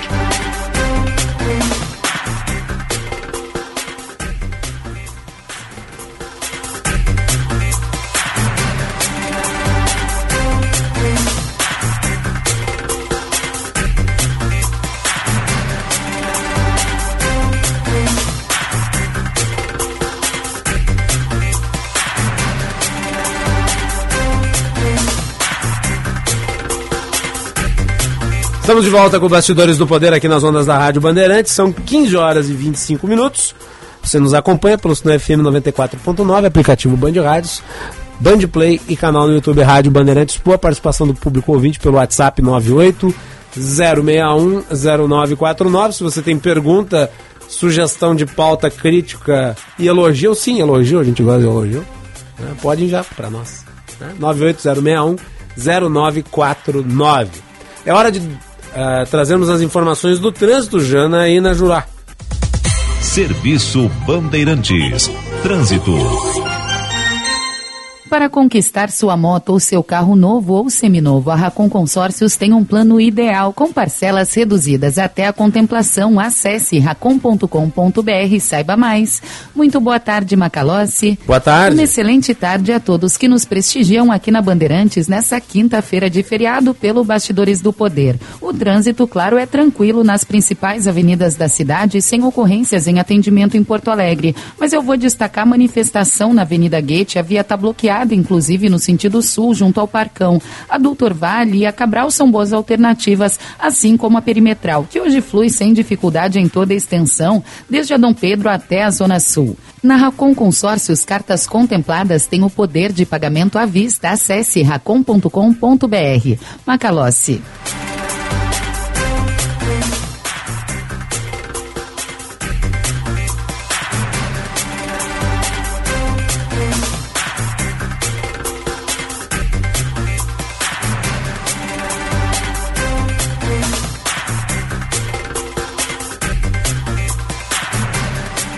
Muito bem, tá então as informações do trânsito com a Janaína Juruá. E agora é hora de atualizar a dupla granal.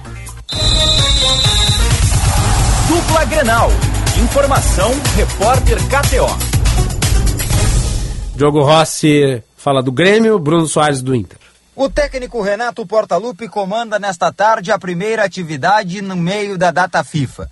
Depois de um período de folga, o treinador passará antes na sala do presidente Alberto Guerra para uma reunião. Ainda o assunto, a não entrevista coletiva concedida no duelo do Clássico Grenal. E mais, a forma como o Grêmio tem atuado nas partidas fora de casa. Renato será cobrado pelo departamento de futebol pelo desempenho atual do Grêmio. Mesmo assim, nada além de uma cobrança deve acontecer. Talvez uma punição administrativa possa ser feita ao treinador. O técnico começa a pensar no time que encara o Atlético Paranaense e está cheio de problemas. Carbajo com dores no pubis, Vijaçante, que vai jogar pela seleção paraguaia nas eliminatórias, são desfalques. Soares volta apenas domingo, mas este está mais do que confirmado na partida da próxima semana. Informações do Grêmio com o repórter Diogo Rossi. Após três dias de folga, o Internacional se representou no CT Parque Gigante e iniciou a sua preparação para o jogo contra o Bahia. Quarta-feira da próxima semana, dia 18, nove e meia da noite, fora de casa. O primeiro passo para o Internacional após o Grenal, pensando nas vitórias que serão necessárias para conseguir uma vaga na Copa Libertadores do ano que vem. O técnico Eduardo Cudê não poderá contar com o Rocher, Johnny Arangues, Valência e René todos titulares, os quatro primeiros convocados e René está suspenso, embora Valência, além da convocação, também tenha tomado o terceiro cartão amarelo. O Colorado terá Kehler no gol como substituto a Rocher, Dalber na lateral esquerda, no meio-campo Gabriel e Bruno Henrique serão as novidades e no comando de ataque Luiz Adriano deve ser o substituto de Ener Valência. O Colorado vai treinar bastante finalizações. É o ponto que Cudê entende como principal para melhorar em busca dos resultados positivos. Fora de campo, o Inter que sabe deve vender Johnny no final da temporada, por isso já trabalha a compra definitiva de Rômulo, que terá que pagar 3 milhões e 600 mil reais para ter o jogador adquirindo 70% do passe e também já começa a negociar a renovação de contrato do volante Gabriel. Fora de campo também em relação às eleições, a chapa de oposição de Roberto Melo começa a se movimentar e confirmar o interesse nos profissionais Abel Braga e D'Alessandro, ambos para o departamento de futebol. A situação evita falar em política no momento. Com as informações do Inter, falou o repórter Bruno Soares. Não posso deixar de dar os meus três vinténs sobre o Grêmio. Porque em anos que o Grêmio disputou vários campeonatos ao mesmo tempo, em geral o Brasileirão e a Copa Libertadores da América, eu lembro de muitas coletivas. E eu creio que o Braguinha vai lembrar também muitas coletivas do Renato Portaluppi dizendo que o calendário era apertado, que o Grêmio não tinha como ter uma permanente condição de perfeição em campo, que muitas vezes o time não ia ter o mesmo desempenho, porque o calendário era apertado, porque o Grêmio jogava duas competições ao mesmo tempo. E agora o Grêmio disputa quantas competições mesmo? O Grêmio disputa apenas o Campeonato Brasileiro. O Grêmio, antes do Grenal, ficou mais de uma semana parado. E daí, em campo, apresentou um futebol pífio. Então, sim, Renato Portaluppi, que não é Deus, tem de ser cobrado. Renato Portaluppi tem uma estátua, mas ele não é Deus. Ele não está acima dos mortais e ele tem de ser cobrado. Se o time está tendo um desempenho abaixo daquilo que se espera, e é um time que tem Luisito Soares, que com dor ainda é acima da média, então cabe questionar o treinador, porque as coisas estão como estão. E também cabe fazer a reflexão se Renato dá o melhor exemplo. Ao ser insubordinado, é óbvio, ele também sinaliza aos seus comandados, aos jogadores. E a direção tem de ser enérgica para evitar que aconteça o que ocorreu no passado recente, quando o vestiário do Grêmio se tornou a faixa de Gaza. Voltamos na sequência.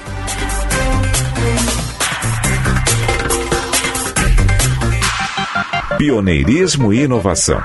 Microfone sempre aberto para sua participação. Rádio Bandeirantes.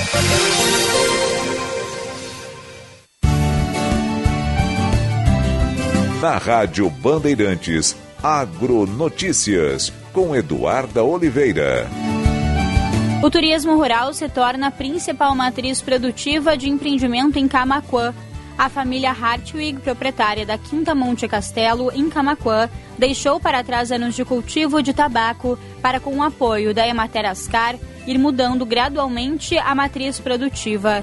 Com o tempo, a viticultura passou a ganhar espaço na propriedade e, com o turismo rural em 2021, a família parou de produzir fumo rural Arno Hartwig explica que a mudança ocorreu em função de problemas de saúde que o impossibilitavam de trabalhar nas lavouras de tabaco. Com isso, a família precisou encontrar alternativas viáveis e o plantio de uvas teve início. A Emater RS Ascar, vinculada à Secretaria Estadual do Desenvolvimento Rural, ofereceu todo o auxílio para a família desenvolver a nova atividade. Agronotícias. Oferecimento Senar RS. Vamos juntos pelo seu crescimento. OAB Alerta. Restringir uma sustentação oral é restringir o direito do cidadão. A advocacia tem a prerrogativa de falar na tribuna, ao vivo, presencial ou telepresencialmente em nome de seu cliente. O plenário virtual obrigatório atenta contra a ampla defesa. O julgamento virtual deve ser sempre opção do cidadão, representado pela advocacia. Jamais uma imposição. Vídeo gravado não é sustentação oral. Uma campanha da OABRS em defesa da sociedade gaúcha. Há meio século na Ipiranga, esquina com a Barão. Veículos já é tradição. Carta de crédito, compra, venda, troco na troca, consignação. Plataforma de negócio sempre à sua disposição. 50 anos de trabalho e vivências e dedicação sempre maior. Rispoli Veículos, cada vez melhor. Rispoli Veículos, cada vez melhor. Rádio Bandeirantes. Chegando no aeroporto de Porto Alegre, sua hospedagem fica a 5 minutos de distância, com transfer cortesia. Basta ligar 3022 2020. Hotel Express e Hotel Expressinho Aeroporto. Apartamentos renovados, com higienização cuidadosa, café cortesia bem cedinho e amplo estacionamento. Conforto e economia é no Hotel Express e Hotel Expressinho Aeroporto. Ligue 3022 2020.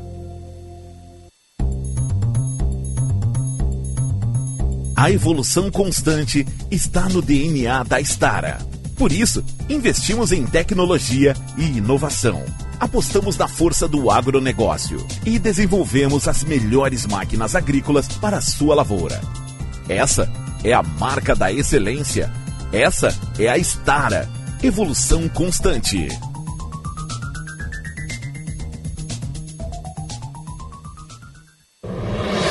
Rádio Bandeirantes. Fechada com você. Fechada com a verdade. Com a verdade.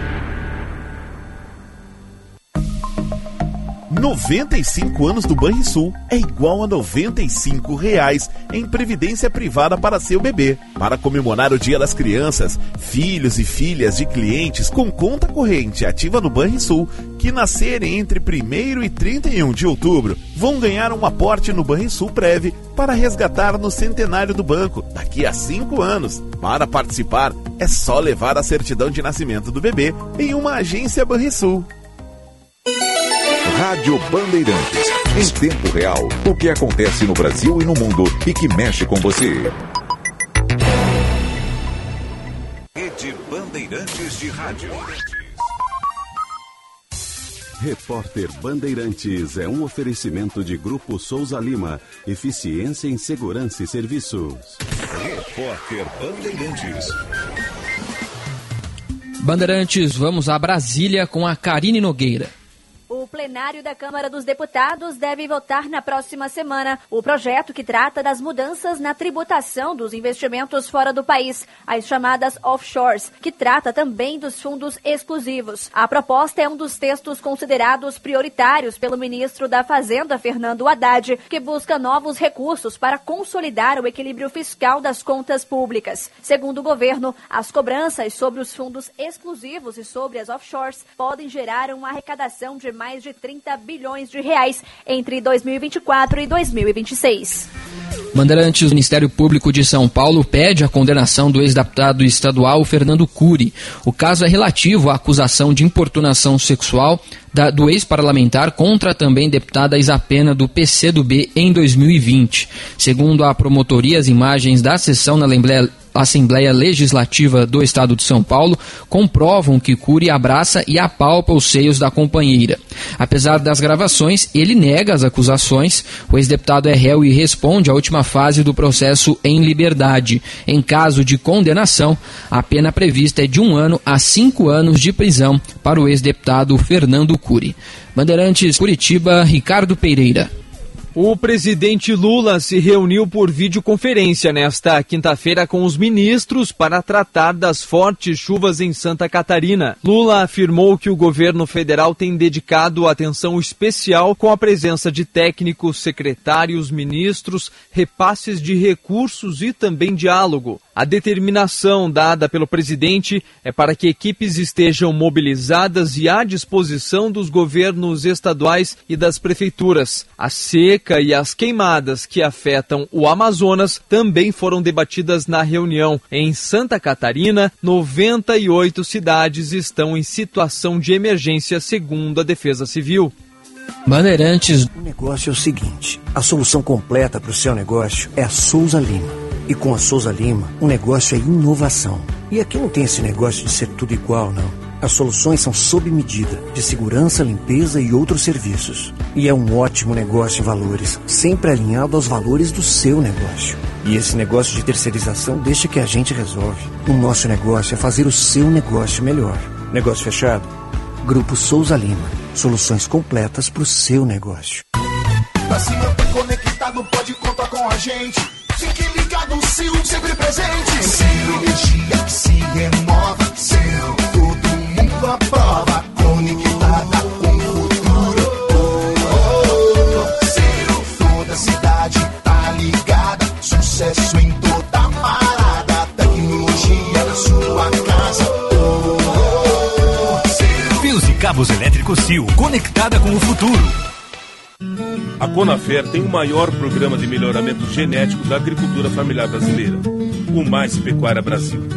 Uma revolução biorreprodutiva que entrega aos pequenos pecuaristas material genético dos melhores touros do mundo e um corpo técnico para ter a do animal. 3.500 cidades já fazem parte do programa. Procure o seu município. O Mais Pecuária Brasil é da Conafer. conafer.org.br Repórter Bandeirantes. Você ouve na Rádio Bandeirantes Bastidores do Poder.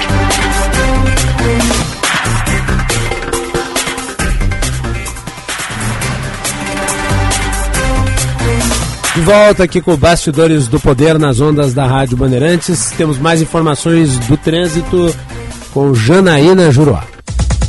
Serviço Bandeirantes. Trânsito. Baixo Barra, aqui tem almoço argentino no Pobre Juan, aperitivos de happy hour no Outback e jantar italiano no Otto Cutina. Visite-nos no Barra Shopping Sul. Deixa eu falar também de rodovia Macalossi. 30 mil veículos devem passar pela Freeway hoje até o final do dia em direção ao litoral. A gente teve um horário de pico ali próximo do meio-dia, quando cerca de 55 veículos passavam no pedágio de Gravataí. Agora o fluxo deu uma diminuída, viu? Passou para 35, o trânsito está fluindo sem problemas. Eu só quero lembrar que as obras continuam entre os quilômetros 74 e 88. Tem estreitamento de pista em pelo menos oito pontos, diminuindo a velocidade, no mínimo pela metade no trecho. Baixo Barra, aqui tem almoço argentino no Pobre Juan, aperitivos de happy hour no Outback e jantar italiano no Otto Cutina. Visite-nos no Barra Shopping Sul. Macalossi.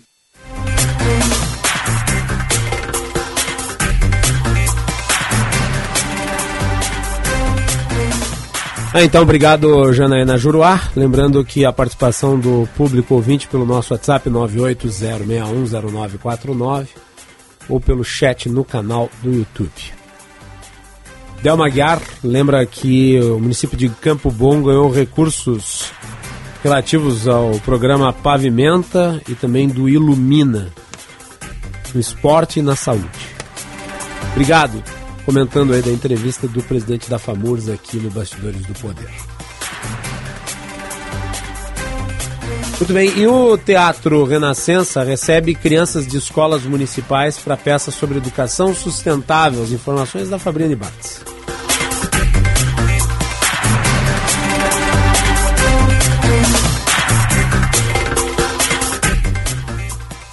Até 16 de outubro, o Teatro Renascença será palco de uma iniciativa que vai levar cultura e educação sustentável a crianças e adolescentes das escolas municipais aqui de Porto Alegre. A peça, recicladamente, faz parte do projeto Empreender para Crescer da Cotravipa, que visa a ação e o desenvolvimento dos trabalhadores de cinco unidades de triagem da capital gaúcha e suas comunidades, como explica a presidente da Cotravipa, Imanjara de Paula. Esse projeto é um projeto chamado Empreender para Crescer, né? Ele é um projeto mais macro, onde começa ali com todas a, a capacitação que nós estamos fazendo junto às unidades de triagem de Porto Alegre para fazer o fechamento desse projeto, que é um projeto muito importante. Nós estamos então oferecendo uma peça de teatro para algumas escolas foram selecionadas pelo próprio município de Porto Alegre, trazendo através do lúdico, né, essa conscientização da preservação ambiental. Então a gente viu nisso, nesse público infantil, essa possibilidade de estar tá potencializando a conscientização ambiental. A peça, produzida especialmente para crianças, é uma produção do grupo teatral Espaço da Arte. O projeto ressalta que, por trás do descarte de resíduos, há recursos que podem ser reciclados e reutilizados para promover um ambiente mais sustentável. Além de conscientizar, o objetivo é proporcionar a crianças da comunidade a oportunidade de entrar em contato com a arte e novas perspectivas. Da peça vem essas informações da importância de segregar o resíduo, como entregá-lo, a importância de entregá-lo ao programa de coleta seletiva Porto Alegre. Também está presente em todas as apresentações o nosso mascote, que é o Vipinho, que é uma formiga né?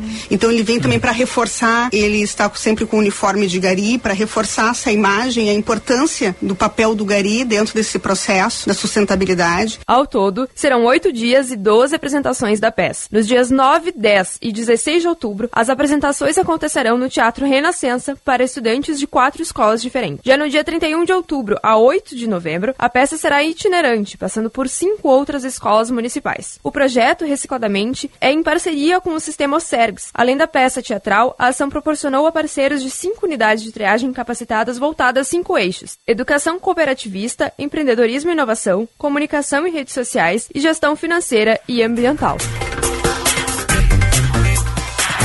Obrigado, Fabrini. Vamos para o intervalo.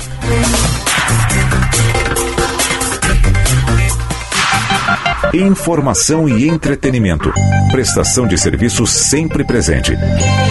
Rádio Bandeirantes.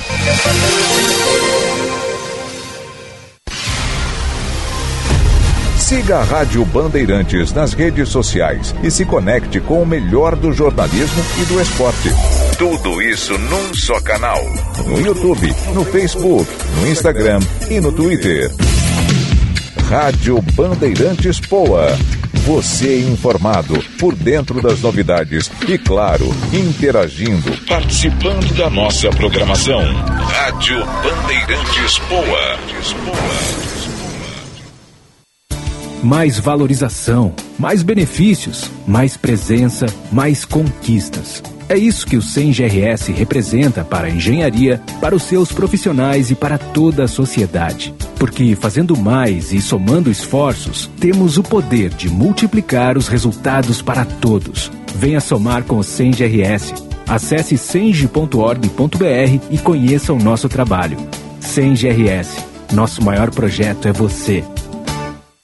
Quando a sua cidade melhora, sua vida melhora também. A Grampal, Associação dos Municípios da Região Metropolitana de Porto Alegre, trabalha todos os dias para promover melhorias para você, construindo soluções conjuntas para superar os desafios enfrentados pelos municípios. Transporte público, meio ambiente, atendimento em saúde, mais segurança e educação de qualidade. Se faz parte da sua vida, a Grampal trabalha para melhorar. Grampal, juntos melhoramos sua vida. Bandeirantes, a rádio da prestação de serviço.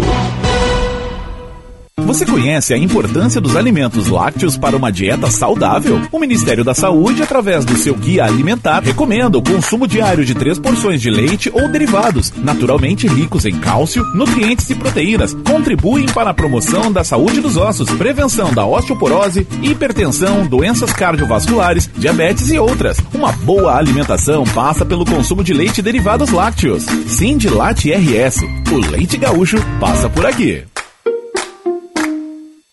Pare de procurar. O melhor negócio está na DR Sul Renault. Aqui tem Renault Kwid com entrada mais parcelas de 769 reais. Também tem Renault Duster a partir de 109.900 reais, com taxa zero em até 36 vezes. Não perca. Passe na DR Sul Renault mais perto de você e aproveite. No trânsito, escolha a vida.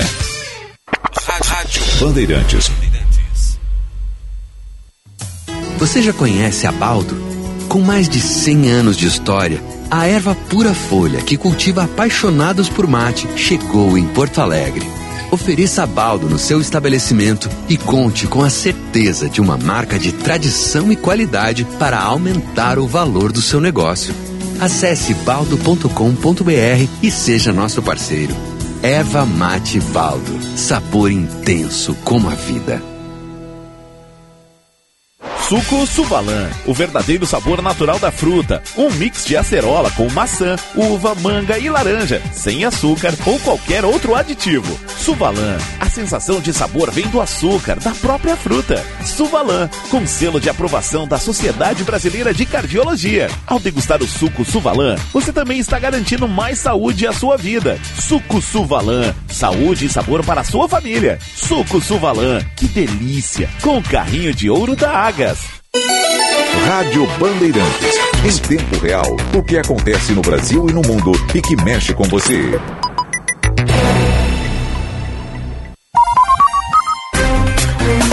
Você ouve na Rádio Bandeirantes. Bastidores do Poder.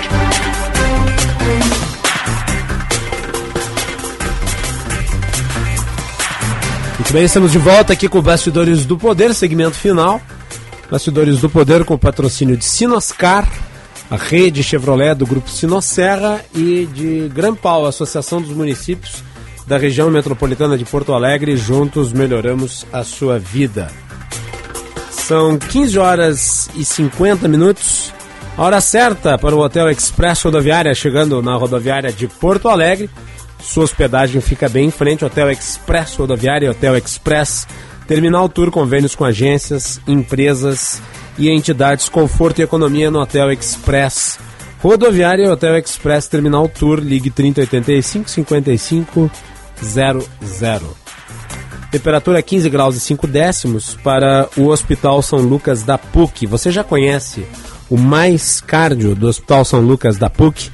É um modelo completo de assistência a serviço do seu coração com emergência em cardiologia 24 horas por dia, consultas, procedimentos de média e alta complexidade, exames e muito mais. Para mais informações, acesse o site hospitalsaolucas.pucrs.br barra mais cardio. Bom, ainda sobre essa questão na Palestina, eh, na região dos territórios palestinos em Israel, eh, o esforço agora existente é de se, se buscar os brasileiros que estão na faixa de Gaza. E ali vai ser bastante complicado. Né? Lembrando que é preciso construir um corredor humanitário. A saída que está sendo buscada é pelo Egito. E nós vamos com as informações de Brasília do nosso querido Rodrigo Orengo.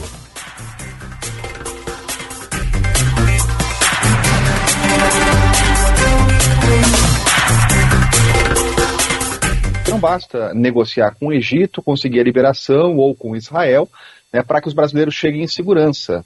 Nesse momento, não tem outro jeito, não tem outra saída. Né, tem que conversar, inclusive, com integrantes do grupo terrorista Hamas para garantir a segurança dos brasileiros. Né. E sabe que o nosso repórter Arthur Amâncio conversava com o embaixador Alessandro Candeias, que é o diplomata que está na região, é, e faz um contato, e tem que fazer, com integrantes desse grupo terrorista. Ele dizia o seguinte: olha, o, a conversa não é do ponto de vista diplomático. A relação hoje não é uma relação diplomática, é uma relação prática. Por quê? Porque existe uma autoridade real, uma autoridade, aliás, é, que está lá no papel, que é a autoridade palestina, né, e aí o contato é fluido, mas existe uma autoridade na prática. Existe hoje quem domina a região. E para garantir a passagem desses brasileiros, não tem saída senão conversar com essas pessoas. Né? E o ok já foi dado né, por integrantes desse grupo, né, que vão preservar lá a segurança dos brasileiros. Agora, é, é sempre complexo, num momento de guerra, num ambiente de guerra, dar essa garantia. Mas o que esse diplomata está tentando fazer é conseguir o um mínimo lá de segurança para que os brasileiros saiam da região e consigam chegar é, no Egito, chegar numa região é, segura. Né? E até essa negociação com o Egito, ela também é difícil num momento como esse, porque os países estão se protegendo, os países realmente estão com receios em meio a uma guerra na região. Aí. Sim, a conversa vai ter que ser com o Hamas. E este é o problema.